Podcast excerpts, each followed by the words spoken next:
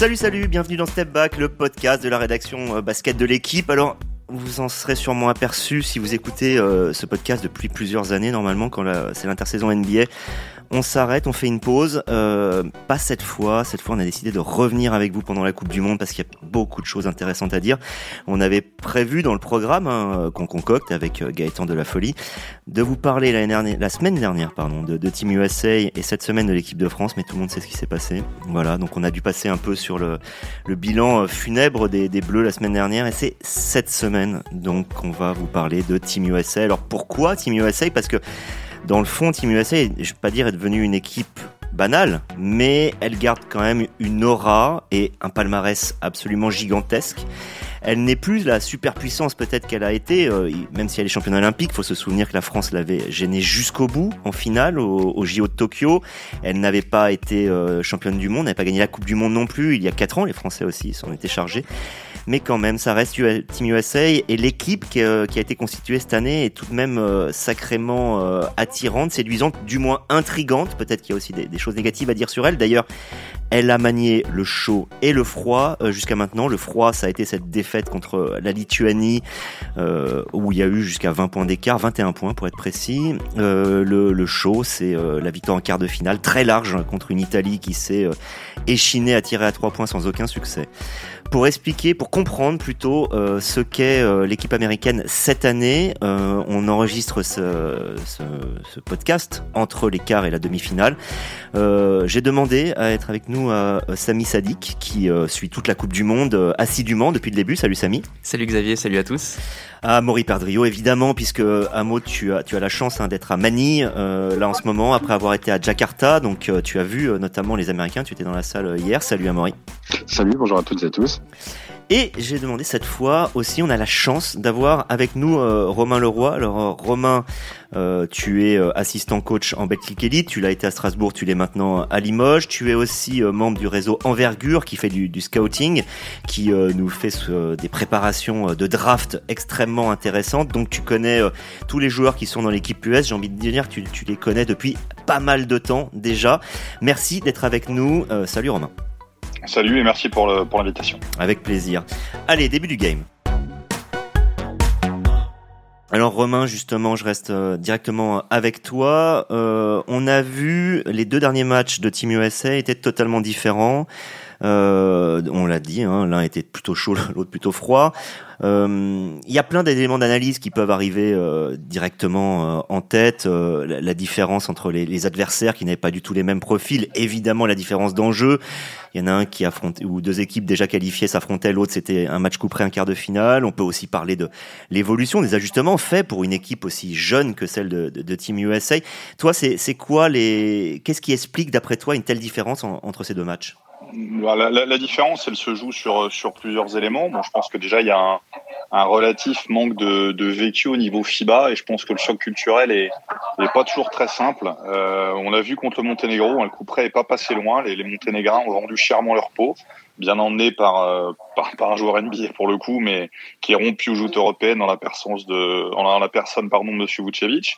Euh, derrière, contre la Lituanie, tombe contre une équipe qui qui a des joueurs qui peuvent être vite, euh, vite un peu rugueux, vite un peu chambreurs. Et je pense que les, l'équipe américaine est tombée un petit peu dans, dans ce panneau euh, global, que ce soit basket et, euh, et on va dire attitude, etc., etc.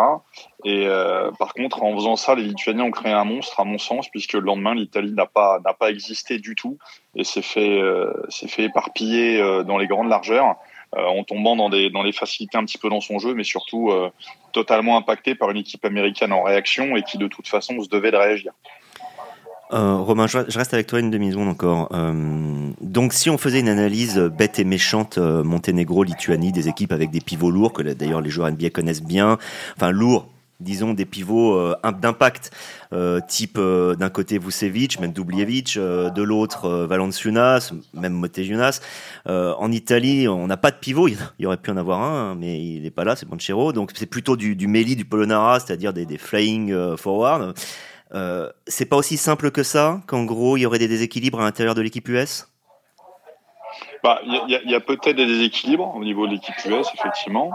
Euh, après, derrière, euh, c'est le contexte. Le Monténégro, euh, joueur NBA ou pas, ça joue quand même un certain nombre de matchs FIBA par an. La Lituanie, joueur NBA ou pas, parce qu'il leur manquait quand même Sabonis, Grigonis et ainsi de suite.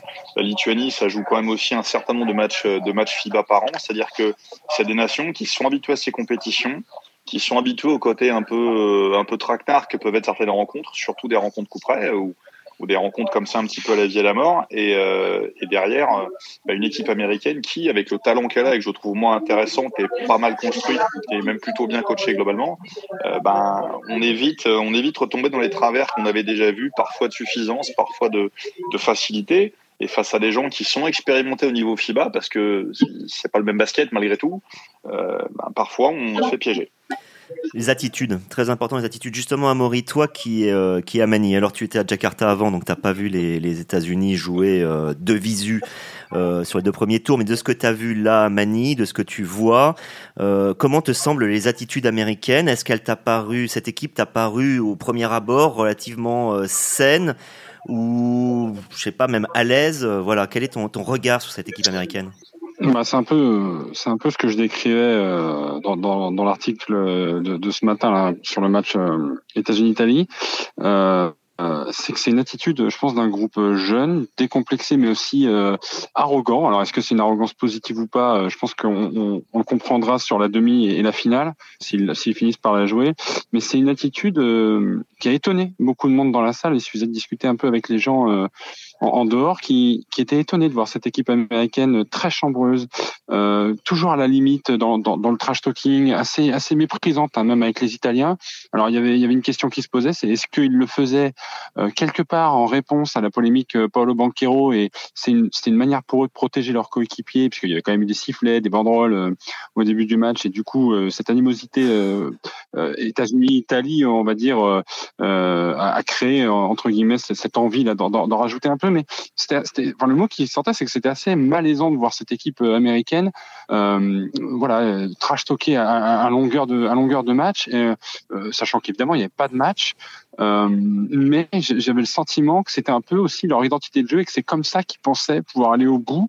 Euh, D'autant qu'ils étaient un peu confortés par par Steve Kerr, hein, qui qui leur laisse un peu libre cours à ce genre d'attitude, notamment pour ceux qui sont sur le banc.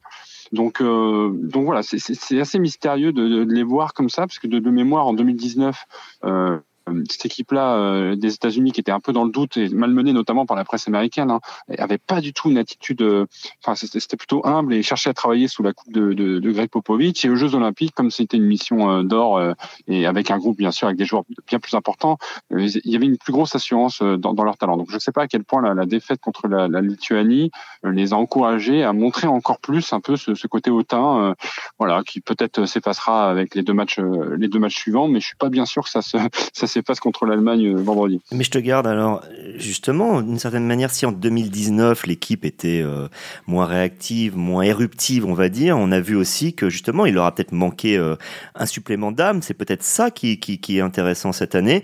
la limite entre la confiance et l'arrogance, on la sait, elle est ténue. moi, par exemple, j'ai bien vu Michael Bridges faisant un geste des mains après avoir marqué un 3 points contre l'Italie.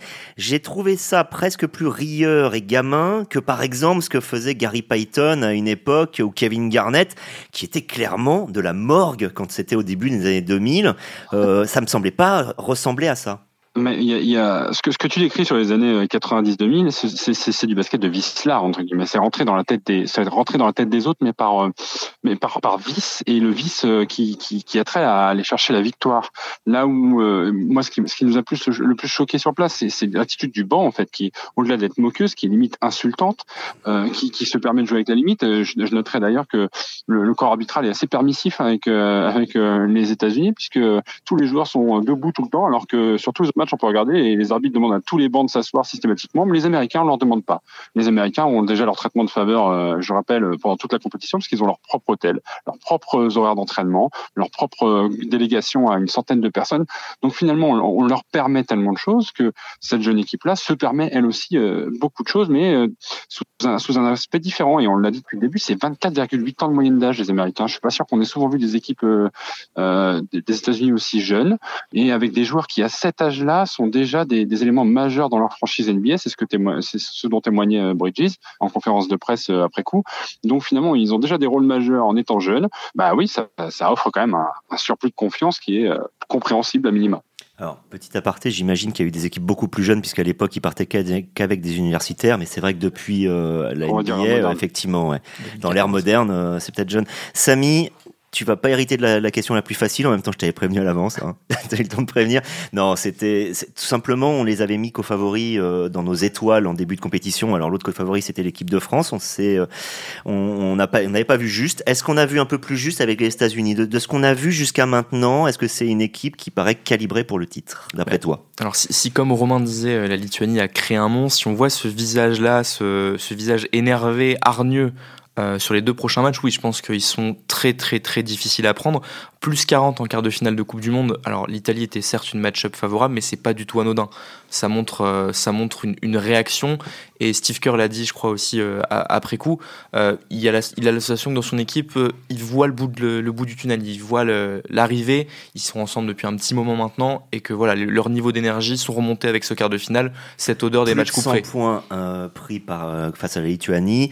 On va en dire quelque chose, c'est totalement anormal. C'est-à-dire qu'il n'y avait pas une préparation psychologique adéquate, ils, étaient qualifiés, ils n'ont pas perçu le truc, ça peut pas arriver désormais qu'on est en demi et en finale. C'est ça, là maintenant c'est win or go home comme ils disent, chaque match pour eux comme un match 7 de, de playoff NBA. Euh, on a senti, enfin surtout face à la Lituanie, on a senti qu'ils avaient été piqués dans leur orgueil. Burton disait qu'ils avaient joué avec beaucoup plus de colère, ils voulaient plus, ils voulaient plus revivre ça.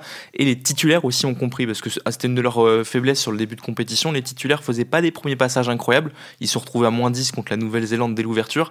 Et souvent, c'est les remplaçants menés notamment par Burton ou Reeves qui euh, effaçaient les boulettes du premier 5 entre guillemets et qui remettaient la machine en route. Là, euh, on a vu hier que ça, enfin, tout le monde a haussé son, a haussé le curseur. Alors après, favori, moi je dirais oui, mais le reste du plateau est très très très costaud. Il joue l'Allemagne demain en demi-finale. Allemagne-Lettonie vient de se finir. L'Allemagne a les atouts pour les embêter. On en reparlera peut-être, mais un secteur intérieur très euh, comment dire protéiforme et, euh, un, leader comme Denis Schroeder qui pourra pas refaire un match à 4 sur 26 il n'aura pas l'occasion de tirer 26 fois s'il manque les, les 10 premiers après pareil le Canada c'est aussi une équipe NBA c'est l'autre équipe NBA un peu de ce mondial qui elle euh, joue un peu par des à-coups dévastateurs et pour l'instant on n'a pas vraiment vu d'équipe capable de, de résister quand ils accélèrent. Alors ils ont leur temps faible, l'Espagne en a profité, mais quand ils mettent une grosse accélération franche en fin de match menée par Shai Gilgus Alexander, on n'a pas vraiment vu d'équipe encore capable de tenir ce rythme-là. Euh, si on les avait mis euh, co-favoris, c'était évidemment parce que ce sont les États-Unis et que nous connaissons l'histoire du basket tous euh, ici et même vous derrière votre ordinateur à écouter ce podcast. on les avait aussi mis co-favoris parce que ce qu'ils avaient produit sur le papier, au moins sur le papier, était, je trouve, assez séduisant. On en avait parlé ensemble, Romain, pour faire un papier avant l'entame de la Coupe du Monde. Il y avait quelque chose dans le choix des joueurs qui est je vais comparer avec 2019 où euh, je sais pas pourquoi on le sentait pas vraiment. Là, il y, avait quelque chose, une forme de, voilà de séduction euh, dans cette équipe. T'es d'accord? Moi, je suis, assez d'accord et je trouve que globalement c'est euh, c'est plutôt euh, assez bien équilibré. Je, je, rebondis un petit peu sur sur ce que vous venez de dire juste avant sur votre échange. je pense que dans la façon qu'on a de regarder l'équipe US, parler de remplaçants, c'est c'est un petit peu réducteur sur le rôle. Je pense qu'on est vraiment sur un, un classique de, de, de qui rentre parce que sur le match contre contre contre l'Italie notamment, euh, la, la, les performances indives d'Ali Burton et Reeves en sortie de banc, pour moi le bac court des deux, euh, c'est euh, potentiellement la meilleure association qu'il puisse y avoir dans cette équipe. Et globalement, c'est un bac court qui sort du banc. Donc je pense que c'est pas un hasard non plus dans la répartition si euh, il y a une deuxième lame avec eux en permanence. Après derrière, euh, oui c'est séduisant. Euh, bon, à titre perso, je suis pas nécessairement un grand fan de joueurs comme Bobby Portis ou autre, mais euh, globalement, c'est euh, assez séduisant. C'est plutôt équilibré. Je, Walker Kessler, j'aurais peut-être aimé le voir un peu plus aussi par séquence, mais je, je trouve que l'équipe est bien pensée. Il manque juste peut-être euh, quelques masters, mais on va en parler. Hein. Est-ce qu'il y aurait eu beaucoup, beaucoup de candidats à, à aller là-dedans peut-être des Evan Mobley, des euh, je sais pas. Bama euh, Bayo, mais oui, qui était au JO, euh, Yaret Allen. Ils ont décidé de partir avec euh, avec Banquero et, et, et Yaren Jackson. Je trouve, ce que je trouve intéressant, c'est que c'est des joueurs qui avaient été vraiment ciblés pour leur qualité et pas pour faire le nombre à l'intérieur, comme ça a parfois été le cas sur des des teams USA. Euh, et ça, j'ai l'impression que c'est quand même la patte Grant Hill. Pour moi, ce qui fait la différence, Alors c'est pas vraiment une question, c'est presque plus une affirmation, mais euh, donc on a remplacé euh, Colangelo, euh, le fils, par Grant Hill. Je lisais dernièrement une interview de de Grant Hill par Demanta Surbonas, donc le rédacteur lituanien ou plutôt le patron lituanien du, site Basket News. C'était assez fascinant la, la, connaissance du du basket de Grant Hill. Elle s'arrête pas aux États-Unis, bien loin de là. Elle est elle est extrêmement fine. On a l'impression que voilà, s'il fallait relancer les affaires américaines, le casting on peut acheter Steve Kerr euh, euh, au, poste de sélectionneur euh, est plutôt pas mal. À Maurice, Team USA a su se remettre en ordre de bataille. Bah, en fait, ils ont compris la nécessité de ne pas exister que sur les Jeux Olympiques. je pense que le, 2019 a été vécu comme, vraiment comme une, vraie humiliation, et notamment par, Greg Popovich hein, qui, a, rattrapé le coup derrière au, au jeu. Euh, je pense que le choix de Grant Hill de continuer avec Steve Kerr euh, paraissait logique dans la continuité voilà du, succès des, Jeux Olympiques euh, et en y ajoutant quand même par petites touches voilà un coach par-ci un coach par-là mais c'est pas un coach par-ci hein. on parle d'Eric Spoelstra qui est probablement un des meilleurs coachs en activité aujourd'hui en NBA Tyron Lue on le sait n'était pas le premier choix mais finalement c'est c'est un choix de, de, joueur qui sait, qui, enfin pardon, l'absus révélateur d'un choix de coach qui sait parler aux joueurs. Euh, on est plus dans la, dans la dans la gestion humaine que dans la gestion tactique d'ailleurs, parce que dans, dans les débriefs de Steve Kerr, on se rend bien compte que euh, au-delà du fait d'avouer que bon bah les, les Américains doivent s'adapter au jeu FIBA, mais ils le font pas trop en fait. Hein. Quand on regarde quand on regarde les matchs, ils s'adaptent aux règles ou, ou aux petites surprises qui leur tombent sur la tête sur les antisportives, les techniques ou, ou autres marchés. Mais au-delà de ça, euh, voilà. Mais au-delà de ça, euh, c'est c'est les États-Unis qui ramènent leur jeu euh, en FIBA et qui imposent leur jeu en FIBA. Et je pense qu'il y a cette envie de, de, de, de remontrer via, euh, voilà, sous, l'influence de Grant Hill de Steve Kerr, que c'est le basket américain qui va dominer à l'américaine, euh, de le faire avec des jeunes, avec des jeunes qui vont peut-être s'investir sur plusieurs campagnes, ce qui n'est pas facile à, mettre en place. Donc sur cette compétition, il y a aussi des joueurs qui sont en train de gagner leur place pour pour les jeux probablement. Donc c'est un ensemble qui fait qu'effectivement l'attelage est, est, est, séduisant, jeune, hein, parce que Grant Hill est jeune aussi, et il n'y a pas de raison que, ça que ça prenne pas quoi. Euh, Romain, quand euh, Demanta Surbona s'interroge euh, Grant Hill, il lui parle notamment de Batas, Matas Batzoulis. Alors, euh, je sais pas si tout le monde le connaît, euh, justement derrière son ordinateur, parmi les gens qui nous écoutent. Toi, tu sais forcément, puisque tu fais partie de, de du réseau Envergure. Euh, c'est un jeune joueur lituanien qui, qui jouait cette année dans une, académie américaine et qui est attendu dans les premières places de la draft. Grant Hill, il n'est pas du tout surpris. Il a l'air de, de savoir très bien qui c'est. Voilà. Je crois que c'est un peu un symbole. Euh, on a quelqu'un qui en face, qui sait pas seulement comment faire une équipe américaine, mais il sait qui y a en face dans les adversaires. Bah c'est un petit peu le, le prolongement de l'échange qu'on avait eu euh, quand, quand, tu prépares l'article là euh, pré Coupe du Monde sur l'équipe américaine, où euh, quelqu'un comme Grant Hill, dont moi j'aimais beaucoup le joueur à titre perso, euh, qui ça sort pas. de Duke, on sait que ouais, qui l'aimait pas, ça sort de Duke, on sait que les gens qui sortent de Duke en général sont plutôt, euh, plutôt ont, ont, plus de lumière que certains globalement euh, dans, dans, dans, dans l'ouverture et sur, sur pas mal d'aspects.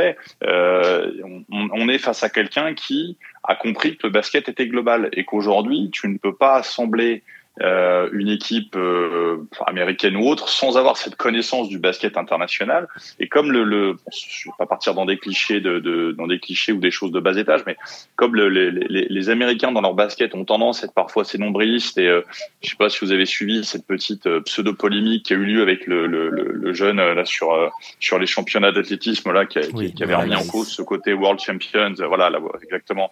on, on est vraiment là-dedans, c'est-à-dire qu'il y a encore un côté un peu nombriliste. Euh, parce que à juste titre, ils ont la meilleure ligue du monde et, une bonne partie des meilleurs joueurs du monde. Euh, bah, avoir quelqu'un qui a l'ouverture d'esprit, qui suit, qui sait à quoi s'intéresser et qui comprend le contexte international et, les enjeux que peuvent avoir ces matchs-là pour euh, euh pour des raisons parfois politiques, parfois géographiques sur plein de choses. Je pense que c'est un c'est comment dire c'est un angle qui n'avait pas forcément avant dans, dans l'approche. Et là où c'est brillant, c'est qu'en plus, on peut même prêter des intentions à Grant Hill que lui n'a pas forcément, euh, puisque la question lui a aussi été posée et ça l'a fait rigoler. Euh, c'est que en sélectionnant des joueurs dans Team USA, il prive les autres équipes de joueurs. Alors l'Italie, on en a parlé, ça avait été le cas avec Paolo Banquero. Euh, Paolo Banquero, tout d'un coup, on met l'Italie avec un pivot. Alors même si c'est un pivot un peu original, euh, mobile, euh, passeur, limite 4-5, euh, c'était, ça changeait totalement la, la physionomie de l'équipe. Et là, en Allemagne, il y en a aussi. Hein. Tu peux nous expliquer ça, Samy? Eh ben, Tout à fait. Austin Reeves aurait pu être dans l'autre, l'autre équipe lors de la demi-finale qui va opposer les États-Unis et l'Allemagne vendredi, parce qu'en fait, il y, a, il y a un an, un peu plus d'un an, il a, il a eu une discussion avec le coach euh, donc de cette équipe Allemagne, euh, Gordon Herbert. Ils ont, ils ont discuté de son, de son envie de jouer pour l'Allemagne, puisqu'il a une grand-mère allemande qui le rend donc éligible à obtenir un passeport allemand. Son frère d'ailleurs, Spencer Reeves, joue en Allemagne depuis deux ans. Avec le double passeport Avec le double passeport. Donc ça venait pas de, ça sortait pas de nulle part cette envie d'Austin Reeves de jouer. Et puis surtout à cette époque, je pense qu'il s'imaginait pas euh, jouer avec Team USA pour le Mondial 2023. Il était encore, euh, je crois qu'il était encore peut-être en two-way ou en contrat précaire avec les Lakers à ce moment-là. Euh, mais effectivement, au moment de faire l'équipe, Steve Kerr, Grant Hill, je pense, sont conscients de ça, sont conscients qu'ils ont besoin de profils comme Reeves qui peuvent briller, comment dire, sans, chercher à, sans chercher à obtenir un, gros rôle, sans clamer qu'ils veulent être un leader, qu'ils veulent, leur, qu'ils veulent 15 minutes, 20 minutes pour briller, qu'ils, qu'ils veulent des responsabilités, des, joueurs qui peuvent peut-être se fondre plus dans le collectif qu'ils cherchaient à faire.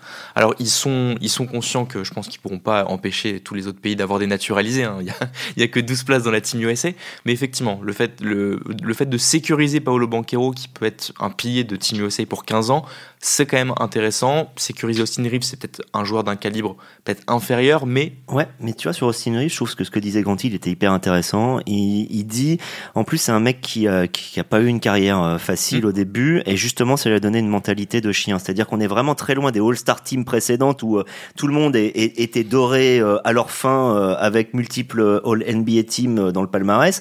Là, on est sur des joueurs qui ont des parcours plus compliqués. Ça donne donc des psychologies un peu différentes. Malgré tout, il y a mais besoin d'avoir des, des, des All-Stars. Hein. Des, jou des joueurs qui ont faim, surtout parce que peut-être le reproche qu'on peut faire à cette équipe de 2019, ou qu'il y avait des joueurs qui semblaient peut-être un peu faibles pour le niveau FIBA, un secteur intérieur très mal foutu qui les oblige à se, à se retrouver avec Marcus Smart pour défendre sur Rudy Gobert sur le quart de finale perdu contre la France. Euh, il y avait peut-être pas, peut-être pas la bonne tranche d'âge là. Ils ont vraiment sélectionné cette tranche d'âge 21-27 ans, 20, 26 ans même de joueurs qui ont pas tout prouvé en NBA, qui, pour qui ça peut être un tremplin en fait, pour qui sacrifier un été avec Steve Kerr, avec Grand, avec euh, Grant Hill, avec Eric Spolstra, ça, ça les attire peut-être plus que effectivement juste faire une Coupe du Monde. C'est le des joueurs en, encore en apprentissage qui, bah, voilà, qui, qui ont vu d'autres. Moi, elle me fait penser cette équipe à celle de 2014 en fait. Euh, Stephen Curry était dans cette équipe en 2014, titré au championnat du monde. Il est MVP l'année suivante avec Golden State. Alors, un joueur comme Anthony Edwards, il en était conscient, ça par exemple. Alors justement, Amaury, euh, le cas Anthony Edwards, parce que c'est bien d'avoir une, une effectif, un effectif complet, séduisant, euh, à peu près libre à tous les postes. Il faut un leader. Euh, Kevin Durant l'a bien montré euh, sur les années précédentes. Ils espéraient que Anthony Edwards, et c'est ce qu'il avait montré en préparation, puisse euh, step up, comment dire, c'est-à-dire vraiment monter là-dessus et embrasser ce rôle. Euh, on voit aussi hein, 26 tirs contre la Lituanie, défaite, euh, on le voit quasiment pas contre l'Italie, victoire. Le, le, chemin est compliqué pour devenir un, leader réel.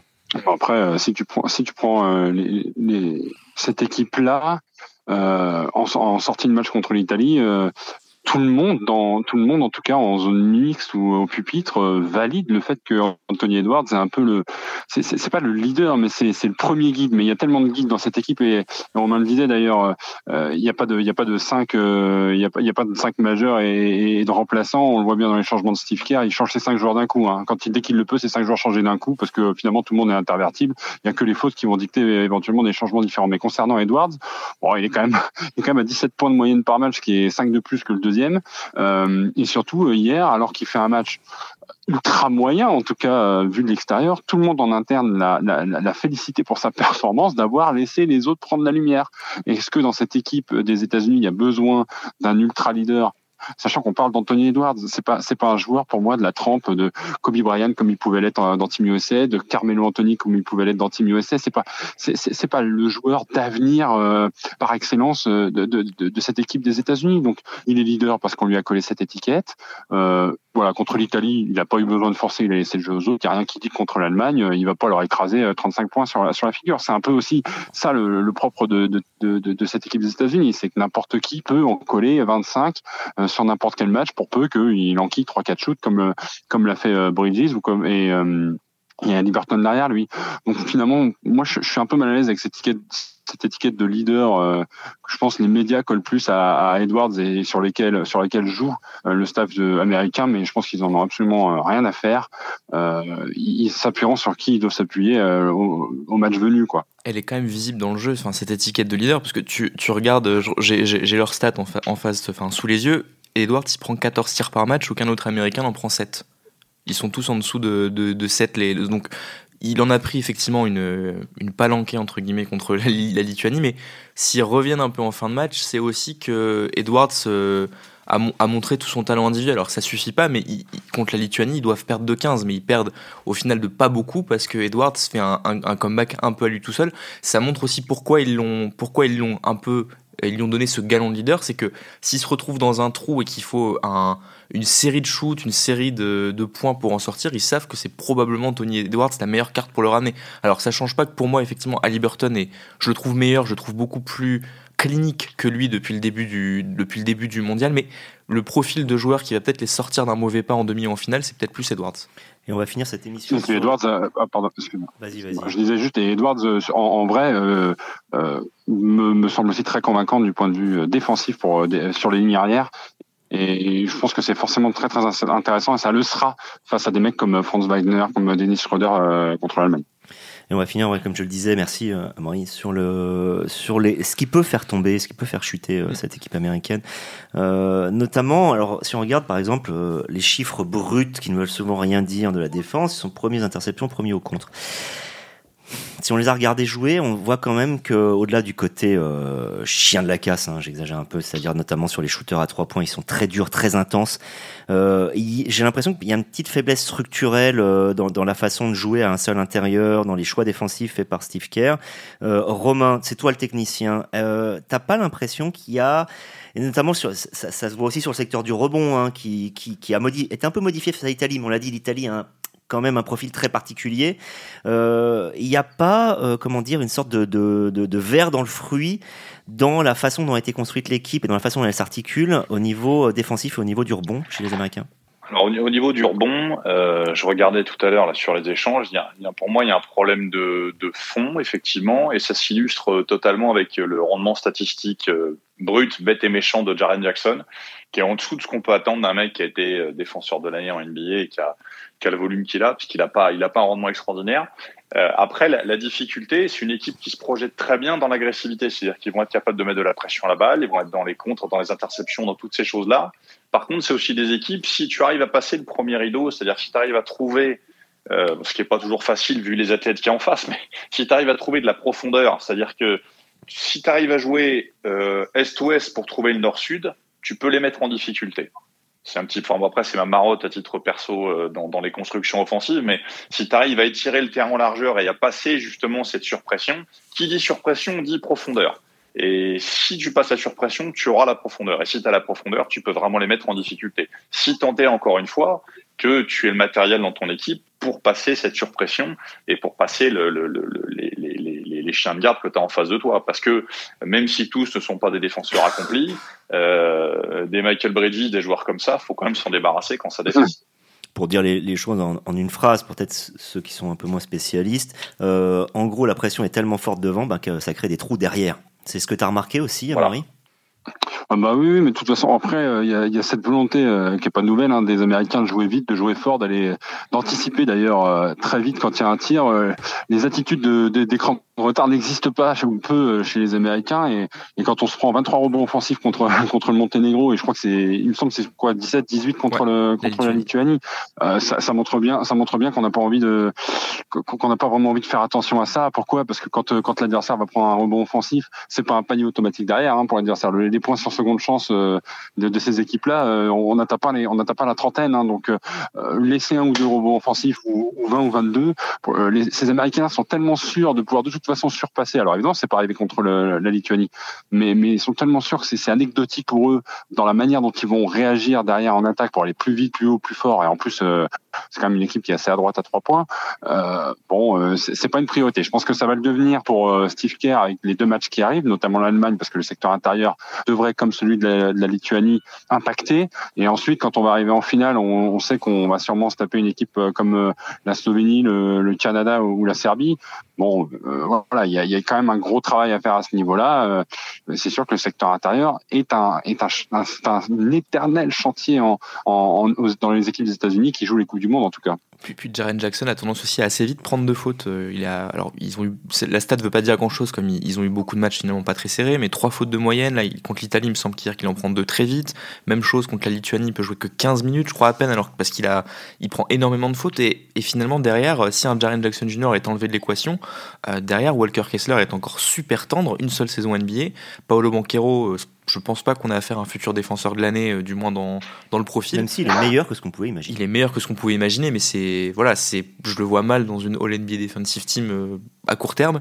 Et Bobby Portis est peut un, un, des joueurs ouais que je que je trouve pas forcément incroyable non plus dans ce secteur. Jonas Valanciunas avait puni les, les, Américains parce que oui, une fois match que un clinique. Voilà, une fois que Jackson Jr était plus là, Walker Kessler pouvait pas vraiment l'arrêter. Euh, idem pour Donatas Motijunas, donc ils sont vulnérables à ça. Si tu, la tête du serpent intérieur, c'est Jaren Jackson Jr. est coupée.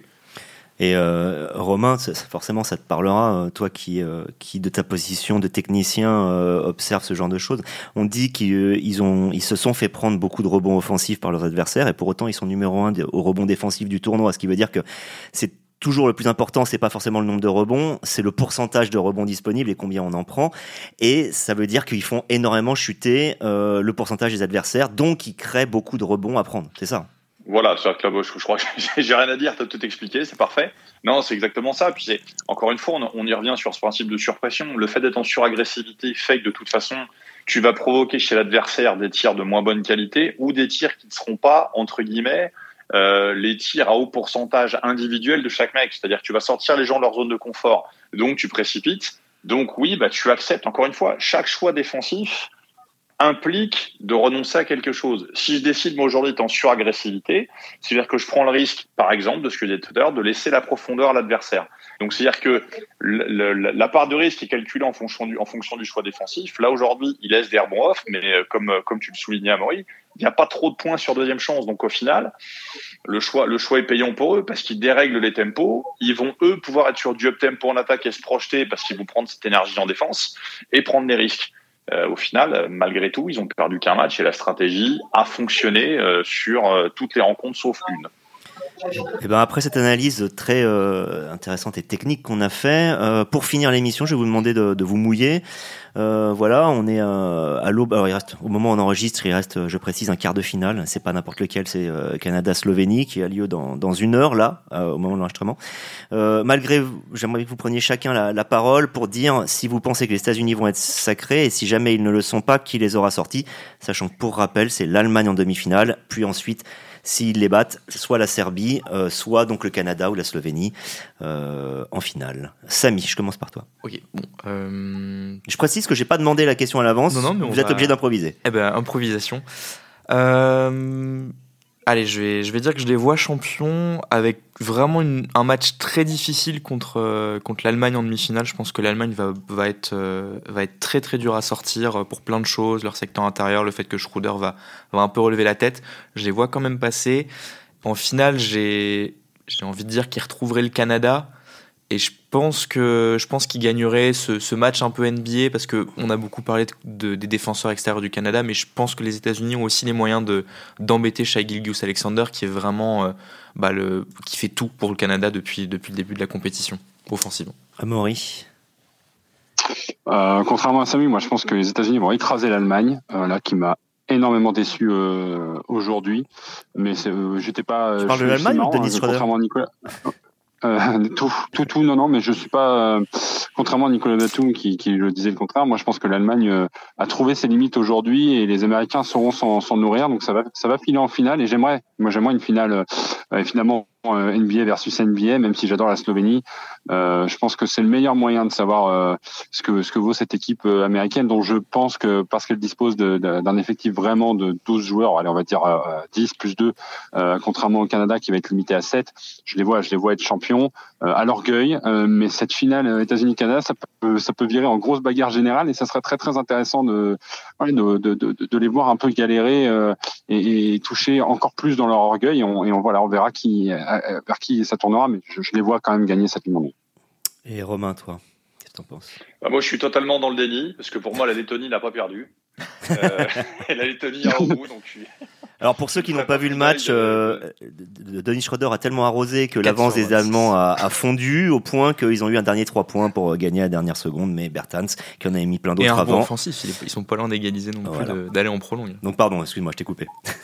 Non, non, il n'y a pas de souci. Je disais que mon, mon, camarade Banqui, je soutiendrai jusqu'au bout. Donc, euh, bah, tant pis. Voilà, je, ah, oui, c'est vrai. C'est vrai, t'étais son adjoint euh, cette année. Bien, Bien sûr.